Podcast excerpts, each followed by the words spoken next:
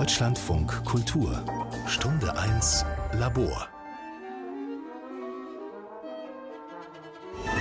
Als geografischer Fixpunkt dient nur die Endstation. Die Wohnung der Natascha Ungeheuer in Kreuzberg. Und in diese Wohnung wollen wir Sie heute mitnehmen. Wir, das bin ich, Lore Kleinert. Und ich, Mechthild Müser. Es ist die Wohnung einer Malerin, was man auch sieht. Natascha Ungeheuer. Sie lebt hier schon seit mehr als vier Jahrzehnten, nachdem sie Mitte der 60er des vorigen Jahrhunderts nach Berlin kam. Damals haben Hans-Werner Henze und Gaston Salvatore diese Wohnung der Natascha Ungeheuer im Titel einer Komposition verewigt, damals ohne sie überhaupt zu fragen oder je dort gewesen zu sein. Diese Wohnung galt halt als Treffpunkt von Künstlern, Literatinnen, Malern. Nachdem sie erst ziemlich sauer war, hat sie ihn später verziehen. Uns hat sie eingeladen, sie hier zu besuchen und mit ihr über ihre Bilder und ihr Leben zu sprechen.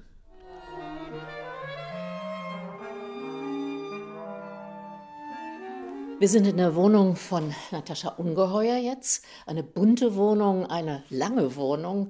Und was auffällig ist, sind die ungeheuer vielen Bilder an den Wänden, die Farben. Eine schöne Wohnung, Natascha Ungeheuer. Und Sie fühlen sich hier wohl, denke ich. Ne? Ja, erstmal habe ich ein Fenster zur Straße. Das ist eine Welt und dann habe ich ein Fenster in den Hinterhof, das ist eine andere Welt und so kann ich das Intimere vom Haus ein bisschen mitkriegen durch die, die Hinterhof. Da sehe ich auch Grünzeug und Nachbarn, Balkone und hier sehe ich ganz nah die Nachbarn, wie die immer wechseln und wie im Unterschied zu vor, wie ich eingezogen bin 1980, jetzt vollkommen andere Fassaden, aber erst recht die Leute dahinter, völlig anders. Und das, was ich auf der Straße sehe, ist auch anders. Da hinten ist Obdachlosenasyl. Da gehen ganz arme und dann ganz viele wohlhabende Leute mit allen Hühnchen und allen Moden und weiß ich, wir gehen da unten spazieren. Also es ist ein Theater direkt vor meinem Fenster. Wunderschön. Und die Wohnung ist natürlich äh, ganz schön lang und so. Ein schönes Zuhause, in dem Sie ja auch quasi Ihr Atelier haben, malen da vorne.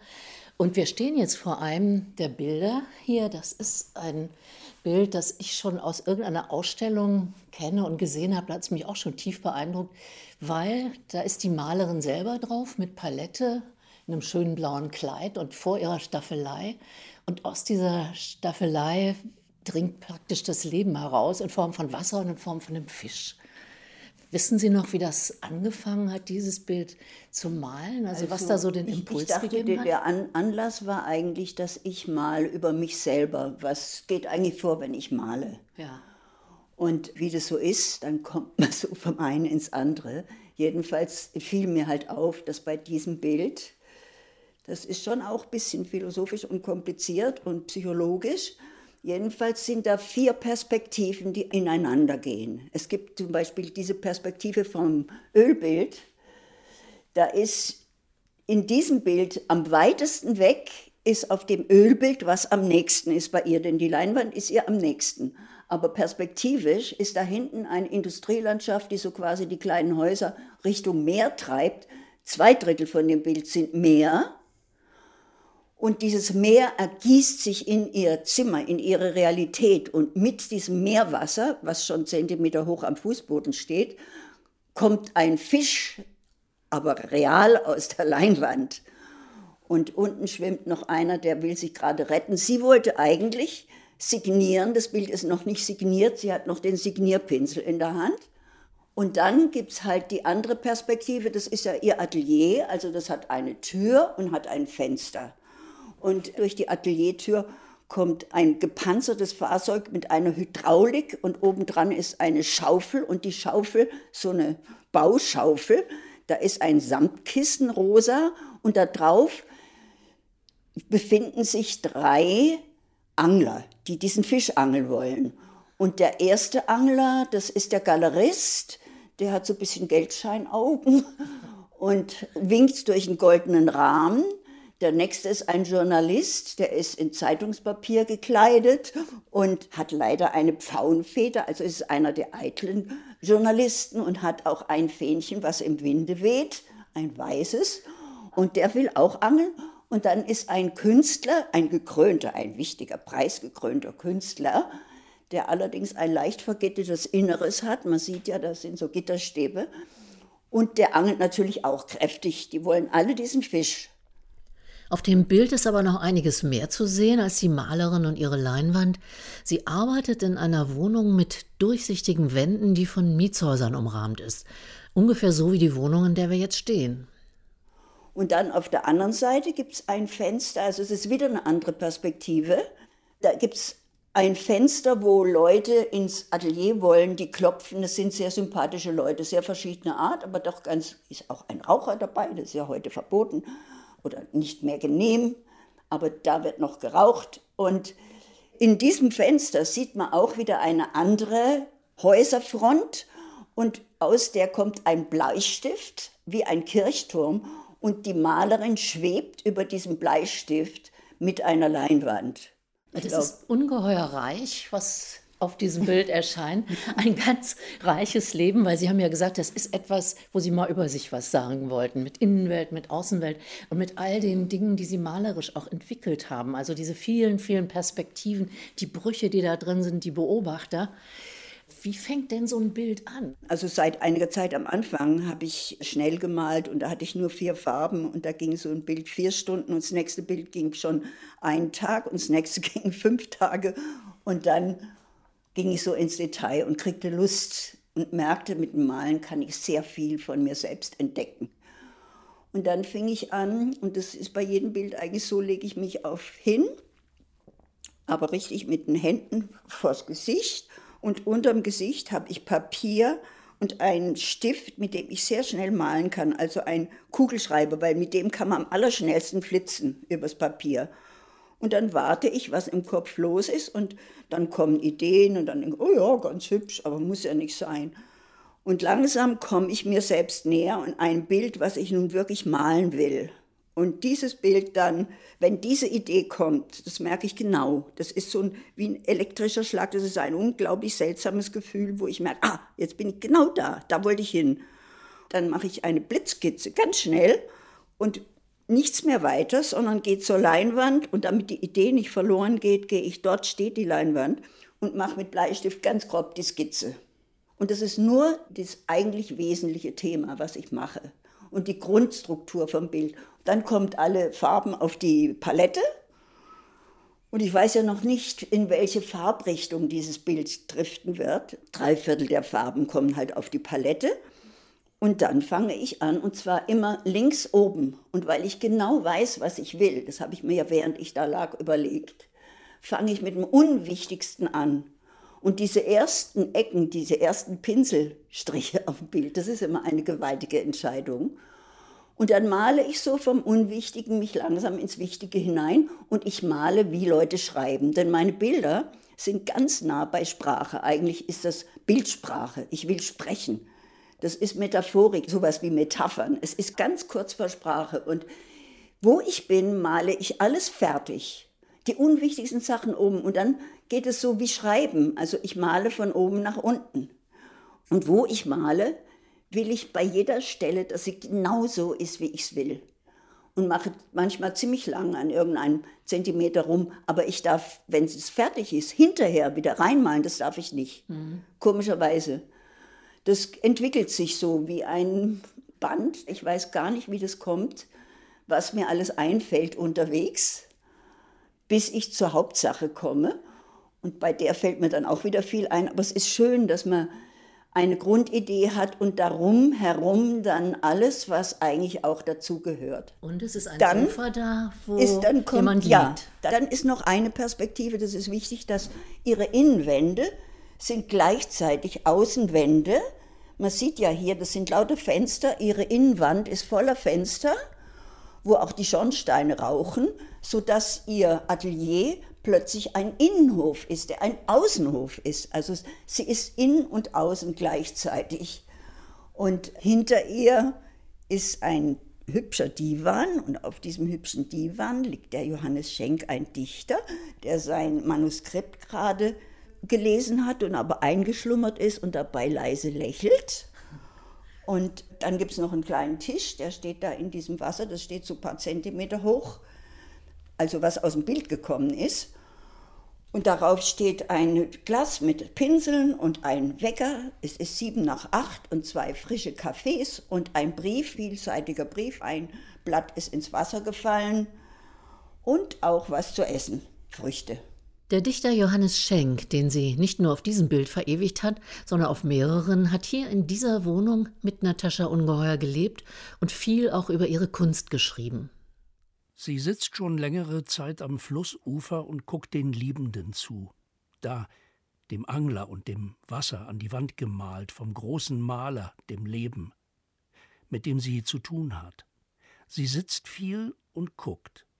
Sie guckt sich in die Gesichter, erfindungsreich und wie ich noch nie jemand sich Gesellschaft habe erfinden sehen.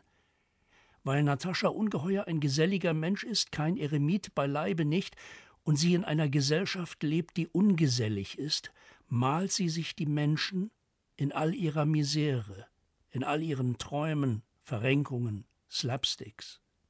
Natascha Ungeheuer ist eine Filmerin, Schwester Fellinis, Nein, das ist absolut, ich versuche ganz und gar die Welt, die um mich herum und in mir ist, miteinander zu verbinden. Ja, ja.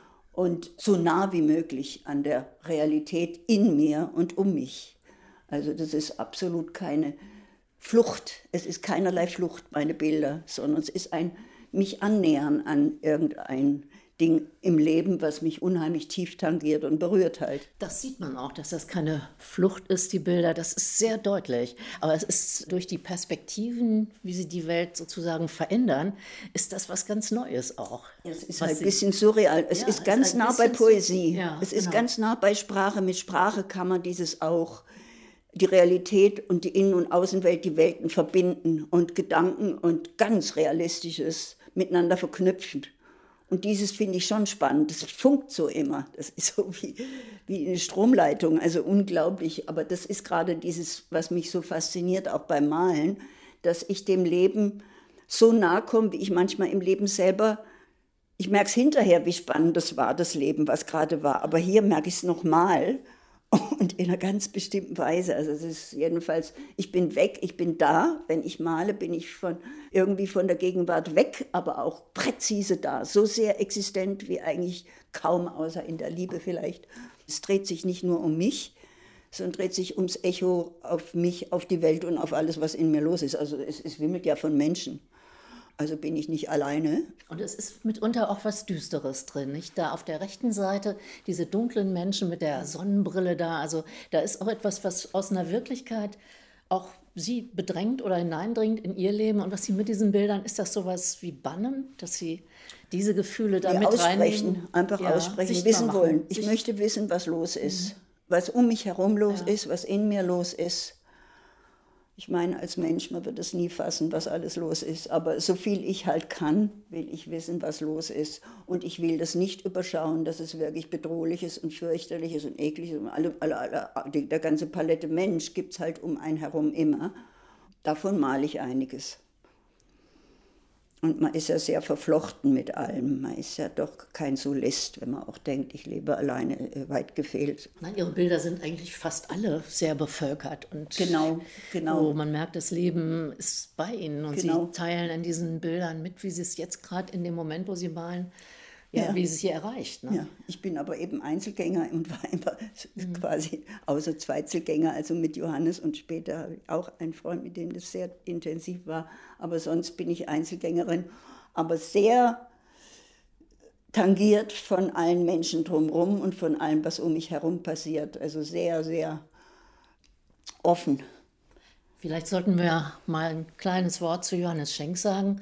Er war ein Dichter, sie haben sich 1964 kennengelernt und er ist leider 2006 dann verstorben, ist aber in den Bildern und auch an den Wänden hier ist immer mit Ihnen, nicht? Ihr langjähriger Freund und Also, Dichter. Das ist immer schwierig, weil in ein paar Bildern, wenigen aber, ist er tatsächlich vorhanden. Und gibt so welche, wo wir beide sogar vorhanden sind. Aber ich glaube, in jedem Bild ist eine große Prise von mir und sicherlich auch immer eine Prise von Johannes, aber die Bilder drehen sich nicht um mich und nicht um Johannes, sondern die drehen sich um die Welt. Er schrieb, er war Poet, jedenfalls er ist per Sprache ähnlich unterwegs wie ich per Bild. Und ich habe irgendwann gemerkt, meine Sprache gefällt mir nicht, reicht mir nicht, irgendwie schade. Ich liebe Sprache viel mehr als Bilder. Ja. Und, äh, Aber Sie haben eine Form gefunden, wo Sie genau, das verbinden können. Es ist ganz nah bei Sprache. Meine Ja. Bilder sind kurz vor Wort.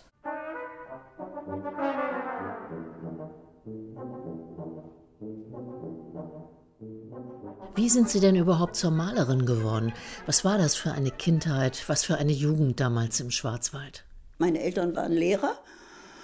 Und mein Vater wurde versetzt, ich weiß nicht viel darüber, jedenfalls wurde er 39 versetzt, wo Fuchs und Hase sich Gut Nacht sagen, nach Biederbach.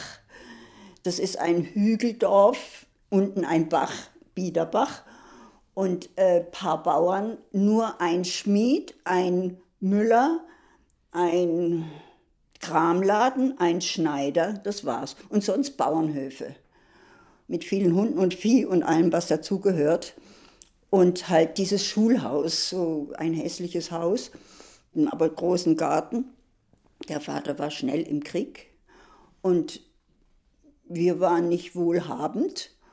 Dann gab es dies nicht und das nicht und kein Fett und kein Zucker und diesmal nicht und das mal. Jedenfalls konnte die Mutter zwar zaubern, ich hatte nie das Gefühl, wir hungern, aber ich wusste, dass die Brüder, wenn die schnell essen, muss ich mich aber ranhalten.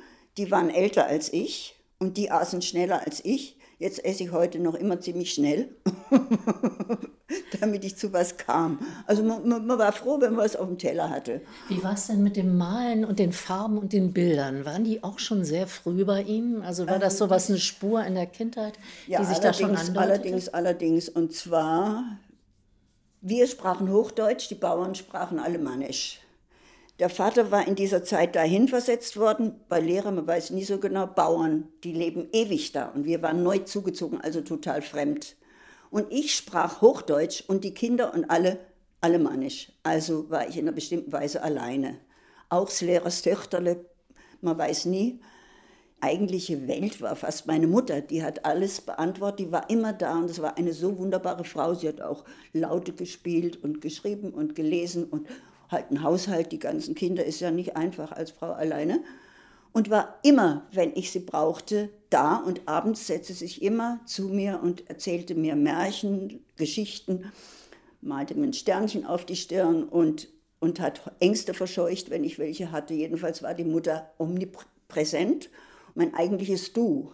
Meine Brüder, die lachten über mich, kleine Schwester. Pff, ja, wir bauen der mal dies und das, aber ach, die haben mich nicht für voll genommen. Und meine Mutter, und jetzt komme ich auf Ihre Frage, wenn es geregnet hat, dann hat meine Mutter mir weißes Papier, Buntstifte auf den Tisch gelegt und ich fing an zu malen, wie Kinder das so tun und war vollkommen weg, stundenlang, war absolut selig. Also das war bei Schlechtwetter mein ganzer Trost und und meine Mutter, die fand es auch schön, was ich gemalt habe. Ich habe ihr auch manchmal erzählt, was es ist. Manchmal sah sie selber, was es ist. Und meine Brüder haben gesagt, das ist doch keine Blume, das ist doch kein Pferd, ach, das ist doch nicht und so weiter. Und meine Mutter doch immer, doch, das ist ein Pferd, das ist die Flügelliesel und so. Und äh, jetzt hängen wir es mal an die Wand, dann seht ihr, dass das ein Pferd und so weiter. Die war immer auf meiner Seite. Und das ist etwas, was Ihnen geblieben ist dann? Sehr. Also diese Begeisterung, was darzustellen, sich damit zu beschäftigen und auch für sich zu sein damit genau, dann? auch gegen Traurigkeit anzudampfen. Die Bilder, da steckt ganz schön viel auch Schwermut. Das Leben so lustig ist es auch nicht.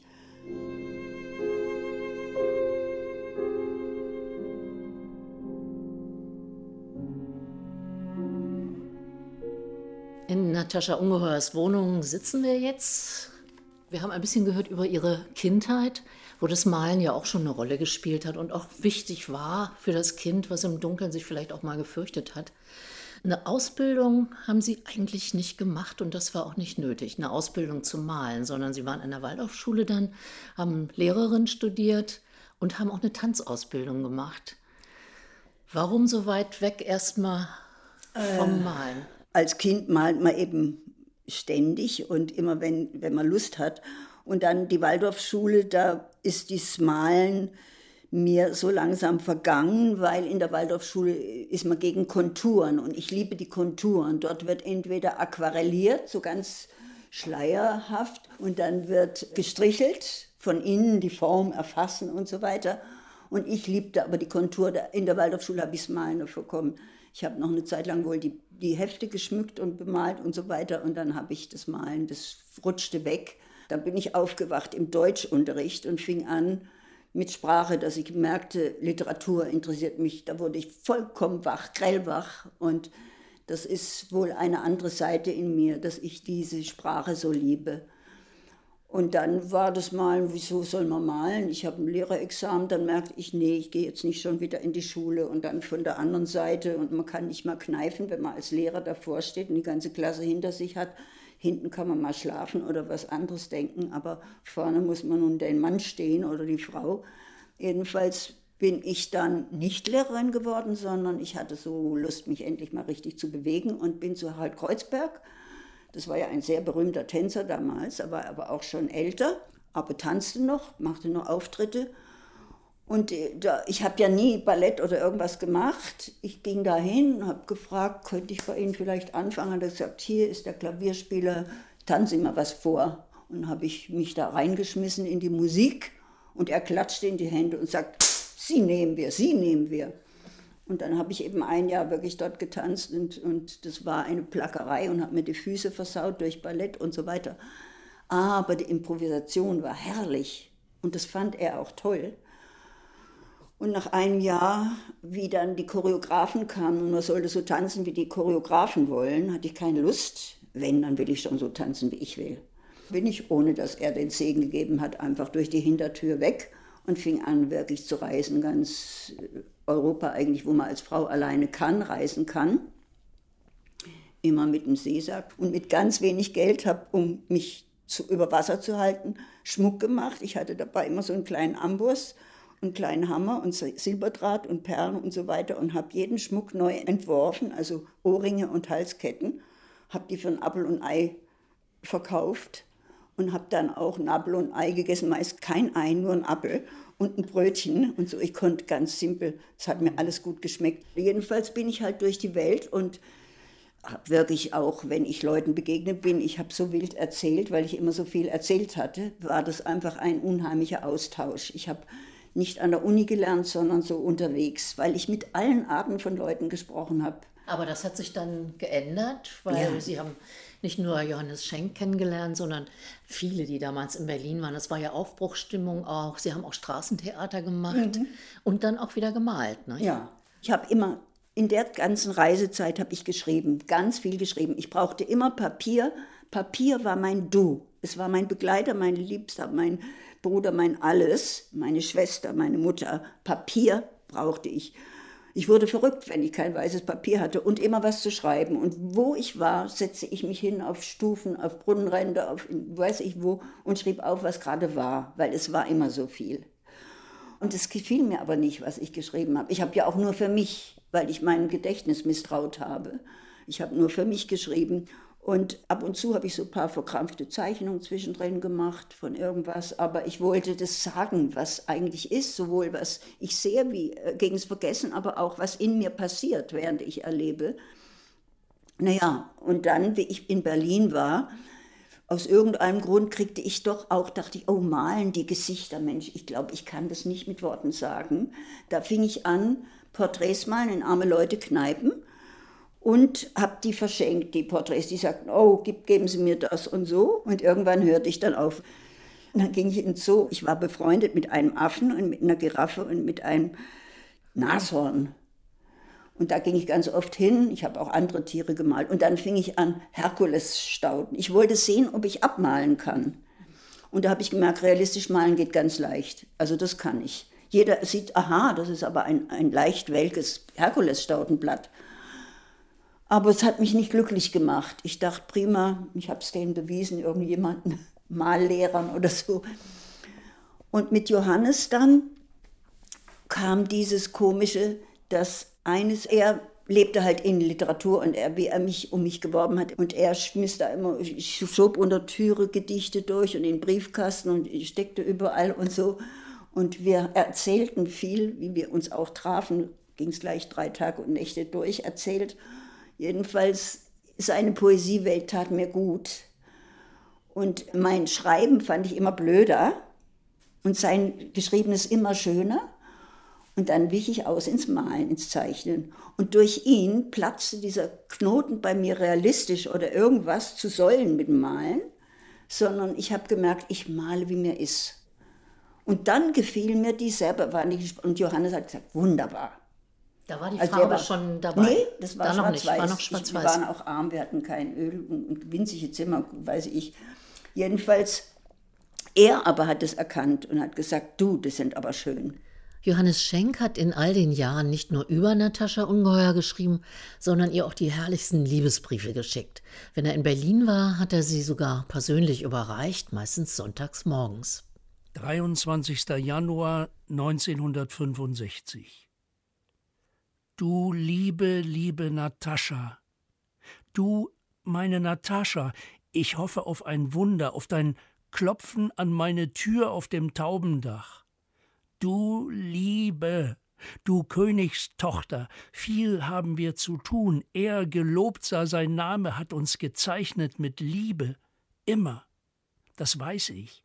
Ich möchte die Flügel, die du mir auf den Rücken geritzt hast, auseinanderfalten und zu dir fliegen.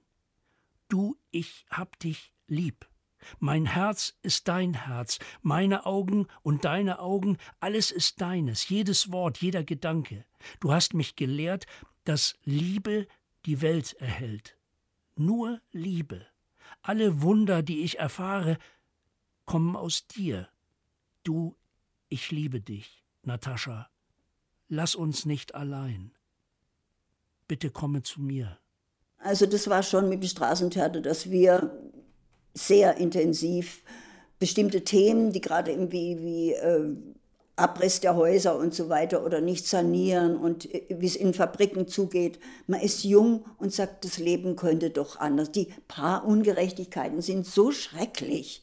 Das hält man ja nicht aus, wie ungerecht das ist. Die Leute sind gleich geboren aus dem Bauch und dann schreien sie. Das Leben fangen sie gleich mal an zu schreien, wenn sie ankommen. Und dann was können die dafür, dass den einen das dermaßen bitter geht und den anderen so hoppla hopp, so herrlich. Und da wollte man natürlich, das war auch die Linke, dass, dass man sagt, nicht nur ich, ich habe gesagt, ich guck mal, so, ich lebe so, wie es mir passabel geht. Ist auch ein bisschen egoistisch. Obwohl ich, glaube ich, sehr auch gerne hilfsbereit bin. Bei mir, wenn Leute irgendwas hatten, die konnten bei mir früher, kamen die ständig an bei mir bei ein Gehen und kommen, weil die einfach merken, ich höre zu, ich bin da, auch wenn Leute jetzt nicht wussten, wo über Nacht, dann blieben die und so weiter. Das ist jetzt auch anders geworden. Aber mit dem Straßentheater natürlich wollten wir, dass es ein bisschen mehr Gerechtigkeit gäbe. Wir wussten, dass wir nicht die ganze Welt wollten wir nicht verändern, aber so im, im, im kleinen Kreis wollte man so ein bisschen was, bisschen freundlicher und schöner machen und hauptsächlich gerechter. Und man merkt auch, dass es einfach bestimmte Interessen gibt und die einen Interessen, die werden durchkommen, die anderen sind schwach und kommen nicht durch. Und das klafft schwer mit der Gerechtigkeit auseinander. Es war nach der Nazizeit doch so, dass Paar erschrocken sind über die Zeit, die vorher war und sagt, wir wollen ein bisschen schöner zwischen Menschen. Und dann jeder, wo er gerade hinguckt, sieht er, da ist ungerecht, da ist ungerecht. Mit denen geht man schrecklich um, mit denen. Und wo man auch hinguckt, merkt man, man kriegt Stoff, wo man sagt, da könnte es schöner werden. Und mit diesen Sachen, so haben wir halt auch mit dem Straßentheater agiert. Und sieben Jahre immerhin. Und das wurde auch so schön. Dann unser Straßentheater Peter Stein hat das mal gesehen und hat gesagt, wenn ich nicht diese tolle Schaubühne hätte, dann würde ich so ähnlich spielen wie ihr. Wir hatten natürlich Utopien, wir waren auch Träumer. Und ich, irgendwo bin ich auch noch Träumer, aber nicht mit diesen Dimensionen, wie, wie wir das früher hatten. Nach Freundlichkeit zwischen Menschen sehne ich mich immer noch. Sie sitzt und betrachtet die Menschen, die so verschieden sind wie ihre Gesichte, die sie von ihnen hat. Sie hat Angst. Sie sitzt da und malt ihre Angst. Und Natascha Ungeheuers Angst ist bunt, südlich. Und sie lebt am falschen Ort. Ihre Angst wäre weniger, würde sie am anderen Ort wohnen. Tut sie meistens jedenfalls nicht. Sie albträumt, und die Figuren ihrer schlimmen und schönen Träume sind freundlich, auch in der Hässlichkeit. Da die drei Trinker im Waschsalon, mit denen sie die Nacht durchfeiert, gleichzeitig drumherum die Leute, die ihre Wäsche waschen, in grässlicher Hektik sich ihr eigenes Elend davonwaschen. Da trinkt sie mit drei Clochards am Bahnhof Zoo, graugesichtig und durch Schatten geviertelt. Oben reitet auf weißblauem Pferd ihr Traumgeliebter und sie, halbnackt, mit ihm durch die Berliner Mülllandschaft. Das weiße Pferdchen der Utopie.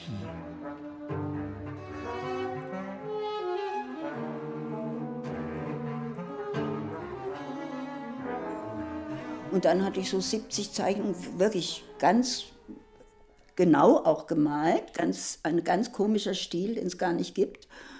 Und dann hat er, ging er in Worpswede zur Kunsthalle Netzel und da guckten Sie mal die Zeichnung an. So, wollen Sie die ausstellen? Hat er gesagt, ja. Und dann halt kriegte ich Farben geschenkt. Vier, nee, fünf Farben. Schwarz, Weiß, Gelb, Blau, Rot. Und damit habe ich mein erstes Bild gemalt und es ging ganz schnell. Vier Stunden, dann war es fertig. Und dann das nächste Bild ging schon zwei Tage und war mehr drauf. Und dann das nächste, es ging schon eine Woche und dann war noch mehr drauf. Ja. Und dann kam so langsam mein Stil zutage und zum Schluss brauchte ich zwei Monate oder was und hunderte, hunderte Stunden und versank halt immer mehr und, und fand immer mehr, dass das mein Element ist, das Malen. Und Johannes hat es erkannt. Kein Mensch hat so gut die Bilder äh, verstanden wie er. Und da hatte ich ein solches Glück, ich liebte seine Poesie unbeschreiblich und er liebte meine Malerei sehr, sehr. Also wenn wir Ihre Bilder, die jetzt ja um uns rumhängen, hier, wenn wir die anschauen, das ist absolut ihrs. Also da ist, ist keine Möglichkeit, da irgendwas zu verwechseln. Und das ist ziemlich von Anfang an so. Es gibt ja diesen großen Werkskatalog und wenn man den von vorne bis hinten durchblättert, stellt man fest, der Stil, die Art, wie Sie malen, das sind Sie und das ist unverkennbar. Ich male, was in mir vorgeht. Und ich bin die, die weiß, was gut und schlecht ist. Und ich, ob das jetzt den anderen gefällt oder nicht, ist ja schön, wenn es den anderen gefällt. Aber erstmal male ich ganz und gar ausschließlich für mich. Ich möchte so dahinter steigen, was eigentlich los ist in mir. Was ist los? Und das hatte Johannes auf seine Weise mit dem Schreiben auch. Und da, da, hatte ich so ein Glück, dass er mich so bestärkt hat. Ich glaube, ich hätte aufgehört, wenn er nicht immer gesagt, du wunderbar. Wir haben wenig über Malerei gesprochen, theoretisch, und über, über ich auch. Wir haben uns immer alles gleich, er hat mir seine Sachen vorgelesen. Und zwar nur wichtig, was für ein Gesicht der andere macht. Sie hatten ja eine sehr besondere Art zusammenzuleben. Im Sommer in Worpswede, in diesem berühmten Zirkuswagen, den es leider nicht mehr gibt. Im Winter war es Ihnen dann zu kalt und da hat er Ihnen Briefe geschrieben und war weniger in Berlin und Sie waren hier allein. Mir ist aufgefallen auf Ihren Bildern, dass da oft Seiltänzerinnen sind oder ein Seil, wo jemand drauf tanzt. Ist das so ein bisschen auch ein Seiltanz gewesen in diesen Jahren? Der Seiltanz war nicht zwischen Berlin und Worpswede, dieses Gefühl, sondern ich mochte schon, Berlin bin ich hierher gestolpert und merkte, ich, da kann ich sein. Also das ist eine Stadt, die finde ich doch ganz passend für mich. Und Johannes halt äh, ist geboren in Worpswede und seine Gedichte kommen ganz tief aus der Fantasie auch. Und irgendwann war in Berlin zu viel. Und dort konnte man billig und einfach leben. Und er kannte alle Leute, er konnte die Leute dort mit Bildern. Er hat ja auch gemalt. Und zwar sehr schön. Und er hätte ohne weiteres ein toller Maler werden können. Er hat mir einfach die Vorfahrt gelassen. Aber Worpswede rief ihn und ich war in Worpswede ausschließlich wegen Johannes. Gut, mal so 14 Tage die Landschaft. Aber sonst bin ich kein Dorfmensch. Ich bin aber dorfgeschädigt, vielleicht durch die Kindheit. Und dort konnte man billig leben. Wir haben ja erst auf Schiffen gelebt. Auf fünf Schiffen haben wir mal gewohnt. Dann haben wir Zirkuswagen, erst kleine und dann immer schönere. Also wir haben drei Stellplätze gehabt mit Zirkuswagen. Unser letzter Stellplatz, wo wir sehr lange waren, da hatten wir richtig das Grundstück gepachtet, gehörte uns Wiese und dieser Platz und ich kriegte von der Telekom ein Telefon hingeleitet, die haben extra paar Masten gesetzt für mein Telefon. Fünf Telegrafenmasten mit dem Porzellan oben, wo die Dinger da durchlaufen, damit ich im Zirkus ein Telefon habe. Für Strom hatten wir am Stromkasten einen Anschluss und wir holten Wasser allerdings zu, zu Fuß oder zur Hand. Und Johannes lebte da. Weil er aber nicht wollte, dass wir auseinandergeraten, kam er dann hierher und ich ging hin, damit wir nicht auseinandergeraten ich brauche auch ein bisschen mehr Außenwelt, also ich auch dieses dörfliche und ich kriege psychologisch schlimmer, glaube ich, eh, als er mit diesen Sachen zwischen Menschen, die nicht ganz so klappen. Also dieses Getue zwischen Leuten finde ich schrecklich. Ich kann das nicht. Ich bin ganz, ich bin ungeübt, weil ich Einzelgängerisch bin, aber ich kriege alles mit. Meine Bilder bestehen ganz viel aus diesen Feinheiten, diese kleinen Sächeln zwischen Menschen, die schön und fürchterlich sind.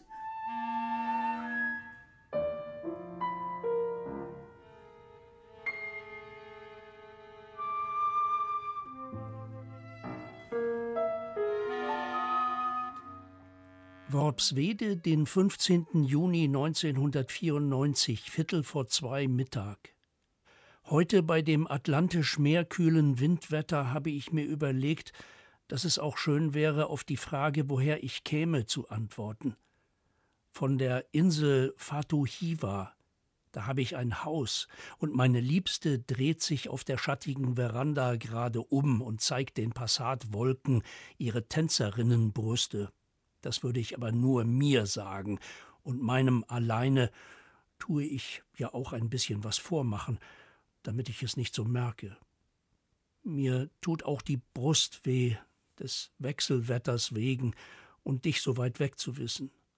Vor 100 Jahren war eine Reise nach Berlin sicher noch fünf Tage lang in der rütteligen Postkutsche durch die Mark Brandenburg und an dessen Rändern vorbei. Die Kutscher gibt's nicht mehr nur die Räuber sind geblieben. Herzlieb mein, ich liebe dich so. Ja, da ist Berlin als Ort seitdem, seit Worpswede dann nicht mehr für sie Heimat gewesen ist oder eine kleine, zeitweilige Heimat, da ist Berlin immer noch die richtige Stadt, nicht? Allerdings, allerdings, Berlin ist unergründlich, also es wird so wahnsinnig anders. Und mein Horizont ist auch nicht mehr so groß wie früher. Also ich, es ist sehr geschrumpft, wo ich noch hingehe. Was macht Ihnen denn Freude hier in Berlin? Wenn Sie hier leben, was ist das, was Sie so, oh, Sie sagen, das, das ist schön, das also ist die, die Vielfalt von Menschen, die Vielfalt von Denk, Denkarten von Menschen, von Erscheinung der Menschen und dieses Gemisch aus anonym und ganz nah man ist mit Menschen viel näher räumlich schon alleine als in Ortschaften und aber auch anonym. Und es gibt so viel zu staunen. Also ich weiß nicht, was das nun eigentlich ist, meine Stadtlüste. Denn, denn auf dem Land bei uns, ich war ja vollkommen als Kind, das, ich war so alleine, wie es gar nicht geht. Also alle Kindheiten haben mit mehreren Leuten zu tun als ich. Ich hatte nur die Nachbarbauern und meine Brüder und meine Mutter und das über viele Jahre. Und diese Menschen, die sieht man doch, wie menschensüchtig ich bin. Das ist ja auf den Bildern zu sehen. Und diese Menschensucht, die wird hier befriedigt. Aber die Galeristen, die Kunstkenner, das ist eine Kunstwelt gewesen, der sie sich eigentlich eher verweigert haben oder der sie ein bisschen ferngeblieben sind. Ich weiß über Kunst sehr wenig. Also ich habe auch, muss ich sagen, weil gute Bilder beeindrucken mich zutiefst und schlechte, naja, die kratzten mich eher ein bisschen. Also ich ging nicht Bilder angucken, weil die guten Bilder, die haben mir die Bilderwelt, meine eigene Bilderwelt verstellt. Plötzlich merkte ich, das ist ja gar nicht, bin ja gar nicht ich. Und ich wollte schon mich selbst entdecken und meine Welt. Nicht im egoistischen Sinn mich selbst, sondern es ist ja auch die ganze Welt, die ich eigentlich entdecken will. Es ist nicht diese Art von Egoismus und ist nicht so persönliches Tagebuch, überhaupt nicht. Aber ich wollte schon meinen Blick und meine Innenwelt kennenlernen. Und, und gute Bilder, die, die gehen zutiefst bei mir in die Tiefe. Und das habe ich einfach gedacht, mache ich nicht, sonst kann ich nicht mehr malen. Aber Sie verkaufen nicht gern Ihre eigenen oh, Sachen. Schrecklich. Erzählen Sie mal, warum das so ist. Dann hatte ich eine Ausstellung in Worpswede in der Kunsthalle und dann kam diese ganz schmerzliche Geschichte Verkauf und die Bilder waren, ganz viele waren weg dachte ich, äh, das mag ich aber gar nicht. Das mögen Sie heute noch nicht. Nein, das ist, als würde man das Gedächtnis verkaufen. Also das war ganz schrecklich. Und da merkte ich, selten verkaufen, Kunstmarkt, Achtung und so weiter. Worpswede, den 10. November 1996. Wenn du von dem Malerrummel in Berlin sprichst, liebe Natascha, dann denke daran, dass Gauguin auf Ivaoa, Cézanne versteckt bei Mont Victoire und Van Gogh allein in Arles seine wunderbaren Bilder malte, du viele deiner Zauberbilder in einem engen Zirkuswagen zur Welt bringst und die Pariser respektive Berliner Herbstsalons gefüllt sind mit nach kurzer Zeit wieder Vergessenem während deine Bilder noch durch die Jahrhunderte leuchten werden, geheimnisvoll, blaumeerfarbig und schön. So musst du über das gar nicht traurig sein, soll dich eher freuen. Und so gar nicht vorkommen tust du ja auch nicht, oder? Ich würde gerne mal nachfragen nach dieser psychologischen Seite, wo Sie sagen, das balanciert mich aus, das, das rettet mich immer wieder. Hat sich das über die vielen, vielen Jahre, die Sie malen, verändert oder ist das immer gleich geblieben?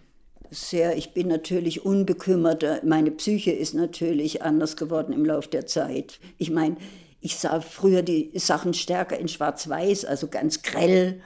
Dies verschob sich, die Intensität, aber eine bestimmte Art auch von Bitterkeit, wie es in der Welt zugeht und wie man auch selber ist. Man ist ja selber auch ziemlich unzulänglich aber auch die fantastische Vielfalt, was Leben heißt. Es ist so unglaublich, was es alles ist, an wundersamsten, schönsten und fürchterlichsten. Ist das ein Gewinn, älter zu werden auch? Es ist natürlich immer auch ein Verlust von Jugend, von Schönheit, wenn man es landläufig mal definiert. Ich finde es äußerst spannend, wahnsinnig spannend und verblüffend.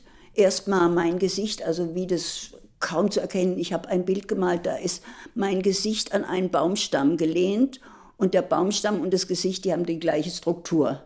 Jetzt habe ich vor kurzem das ein Mädchen hier im Hof gezeigt und das Mädchen, das war sechs Jahre und ich, das hat mich so glücklich gemacht, das sagte, das bist doch du. Die hat mich erkannt und genau die Idee, dass ich, was ich meinte, die, die Frau guckt auch nicht böse. Also ich meine, älter werden ist wirklich ein bisschen schizophren man ist wie die russischen Puppen, alles, was man mal war, ist man. Und je nachdem die Rutschpartie, wo es gerade hingeht, in welche Erinnerungszeiten man rutscht. Aber früher habe ich immer sagen können, ich male jetzt ein Bild, alles andere später, später. Dieses ist jetzt so schrecklich, dass ich nicht mehr sagen kann später. Fast alle, mit denen ich befreundet war, zutiefst befreundet war, sind einfach nicht mehr. Und man ist in einer seltsamen Weise alleine, wahnsinnig seltsam, heftigst. Und das Leben ist so groß und so riesig und so unbeschreiblich, so fürchterlich und so schön. Und eine große Dankbarkeit habe ich, dass der Körper einigermaßen mitmacht. Aber wenn ich mich sehe, das ist natürlich ein Riesenschreck. Und man ist ganz jemand anders. Man kann es gar nicht glauben. Man war mal eine junge Frau. Und wie jetzt, wie ich junge Frauen angucke, das ist sehr schön. Ich kriege manchmal von jungen Frauen, deren, die ich wirklich bewundere, die Schönheit, äh, die merken, wie ich mich freue an ihrer Schönheit und die merken, es ist keine Abschätzung drin, es ist keine Konkurrenz, nicht die Klamotten, nicht die Frisur, sondern nur pure Freude an ihrer Schönheit. Die strahlen zurück, die freuen sich, wenn die so ein Lächeln kriegen.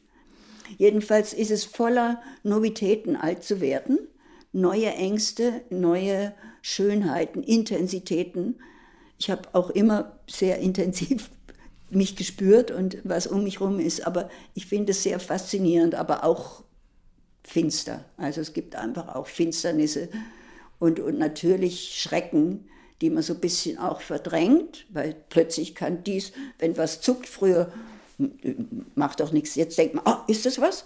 Ist das der Anfang von, weiß ich, aber es ist rätselhaft. Alt werden ist, aber ich finde es äußerst spannend. 2006 war es, da hat Johannes Schenk aus Worpswede noch diesen letzten Brief geschrieben. Er starb dann wenig später in ihrer Wohnung. Worpswede, 11. November 2006. Liebste Natascha, Dies ist in diesem Jahr der letzte Brief aus dem Dorf, und ich freue mich auf dich sehr, auf deine schönen dunklen Augen, auf deine Liebe, die du mir zeigst, und auf deinen Witz. Ich freue mich darauf, mit dir morgens zum türkischen Bäcker zu gehen, oder mal abends zu Diener oder in den Zwiebelfisch. Ich freue mich auf den Hinterhof und verlasse ein wenig wehmütig die Pappelrauscherei neben dem Schiff. Aber so sehr Rauschen tun sie jetzt auch schon nicht mehr.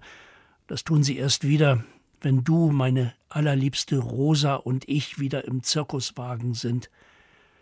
Wie schön, dass du auf mich wartest. Ich liebe dich.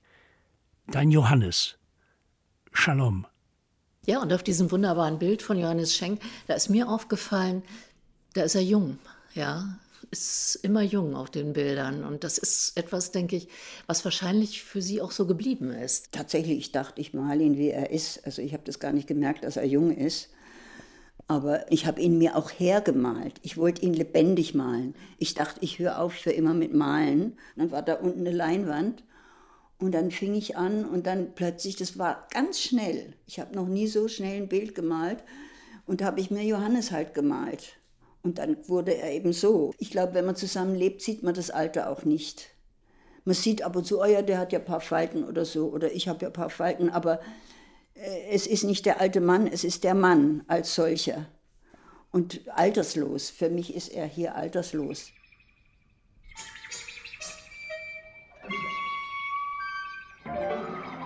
Was das Malen für ja. mich alles ist. Also, das Malen ist für mich eine Wundertüte mein Orakel, mein Wecker, mein treues Du, meine Analytikerin, ein treuer Freund und eine treue Freundin. Da kann man sich ausweinen, auslachen und so weiter. Dann ist es eine Herausforderung par excellence. Es ist ein Abenteuer. Es ist auch mein Spiegel. Es ist mein Trost. Wenn es mir schlecht geht, es tut so gut zu malen. Es ist auch ein Rätsel, woher die Bilder kommen. Man weiß nicht, wieso das jetzt plötzlich da ist. Es ist auch mein Arbeitgeber, das ist das Verkaufen. Ich musste ja, ich habe natürlich war ich stolz und habe immer von meinem Geld gelebt. Also zum Überleben habe ich verkauft, aber kaum hatte ich mein Minimum. Schluss aus. Kein Bild mehr verkauft. Aber wenn mir das Wasser hier steht, dachte ich, wo ist ein Käufer, wo, wo, wo? Und kaum kam ein Käufer und ich hatte Geld, habe ich die verkraut und so. Naja, also mein Arbeitgeber ist es auch. Dann ist es mein Kritiker. Die Bilder sind auch eine Kritik an mir selbst. Und dann ist es meine Lupe, um Dinge zu vergrößern. Dann ist es auch ein Riesenorchester mit Solisten und so weiter. Also es ist ein großes musikalisches oder psychisch musikalisches Ereignis. Und dann ist es ein Traum und ein Albtraum. Und dann ist es ein Mikroskop, wo man ganz ins Feine geht. Und dann ist es natürlich ein Erzähler und Unterhalter. Und dann ist es ein Geländer, um sich festzuhalten. Wenn die Psychologie wackelt, kann man sich am Malen festhalten. Und dann ist es ein Zirkus, Hochseil und alle Arten von Sprüngen, die man so wagt. Und dann ist es die Leinwand mein allerbester Zuhörer. Niemand hört so gut zu wie die Leinwand. Stundenlang, monatelang, die hört immer zu. Und dann ist es mein Lebensgefährte, seit vielen Jahren ist es mir treu. Eine Schaustellerin der Malerei betreibt Natascha Ungeheuer ein Geschäft, das mich tief ergreift. Sie betreibt das Geschäft der Gedemütigten und das Geschäft derer, die nur noch ihren Traum gegen die zerschundene Welt setzen können, wie sie es auch tut. Ich habe mal gezählt, wie viele Menschen sie versammelt, zum Beispiel im Bild Wartesaal. Es sind 55 Wartende. Es ist der Esser und der bartstoppelige Trinker. Es ist der sich Wegträumer mit enttäuschter Ehefrau daneben. Es ist die janusköpfige Alte und Junge. Es sind sechs Türken, die nach Stambul wollen, nur nach Hause. Es ist der Seemann, der aus dem Bierglas angelt.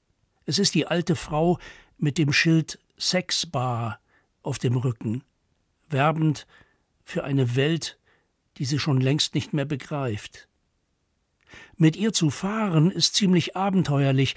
Die Schiffe, die Flugzeuge auf ihren Bildern sind gelinde gesagt Luftikusse. Gefährte für mich als gewesener Seemann nicht besteigbar, aber beguckbar, aufregend und nie dagewesen.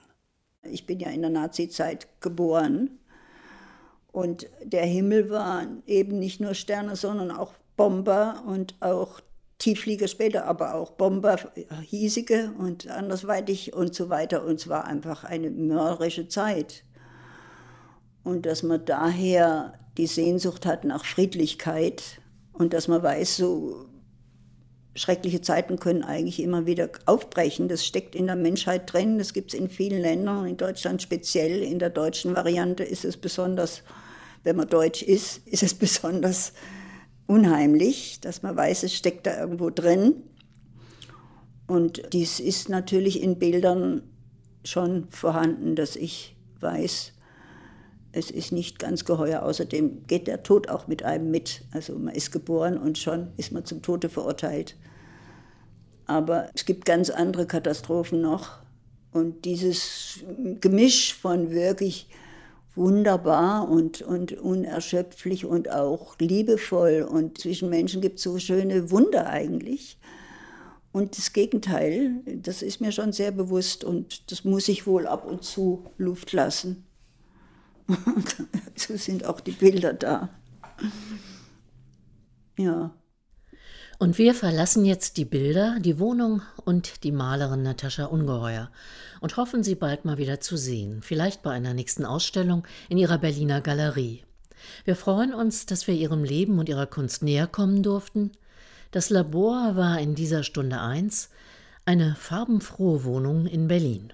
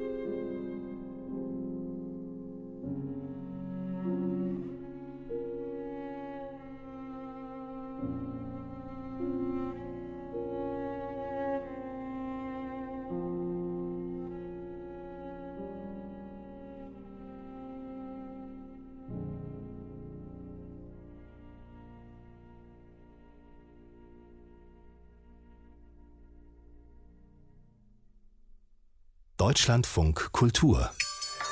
Das Feuilleton im Radio und im Internet unter deutschlandfunkkultur.de.